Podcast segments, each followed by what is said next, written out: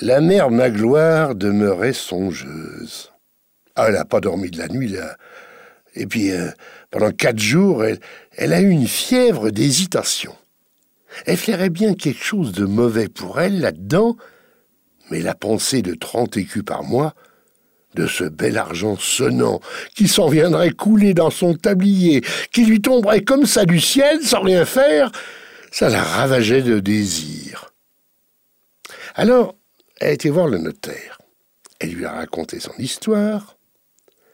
Il lui a conseillé d'accepter la proposition de maître Chicot, en demandant cinquante écus de 100 sous au lieu de trente. Il a calculé que sa ferme valait au bambou soixante mille francs. Voyez, si vous vivez encore quinze ans, a dit le notaire, ben il paiera encore de cette façon que quarante-cinq mille.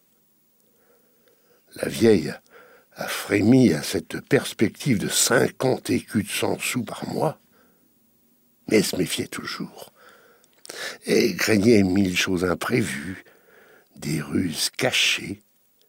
Et jusqu'au soir, elle est restée à se poser des questions en pouvant se décider à partir. Enfin, elle a ordonné de préparer l'acte. Elle est rentrée troublée comme si elle avait bu quatre pots de cidre nouveau. Et quand Chico est venu pour savoir la réponse, elle s'est fait longtemps prier, en déclarant qu'elle voulait plus. Elle était rongée par la peur qui consente point à donner les cinquante pièces de son sou. Enfin, comme il insistait, elle a énoncé ses prétentions. Oh, Chico a eu un, sursaut de désappointement, il a refusé. Alors, pour le convaincre, elle s'est mise à raisonner sur la durée probable de sa vie. Oh, vous savez, j'en ai plus que pour cinq-six ans à vivre, pour sûr. Me v'là sur mes 73, pas vaillante avec ça. L'autre soir, je crûme que j'allais passer. Il me semblait qu'on me vidait le corps. Il, a fallu me porter à mon lit. Hein. Chico se laissait pas prendre. Allons, allons, vieille pratique. Vous êtes solide comme le clocher du village, et vous vivrez pour au moins cent dix ans. C'est vous qui m'enterrerez, ça c'est sûr. Enfin, tout le jour a été perdu en discussion.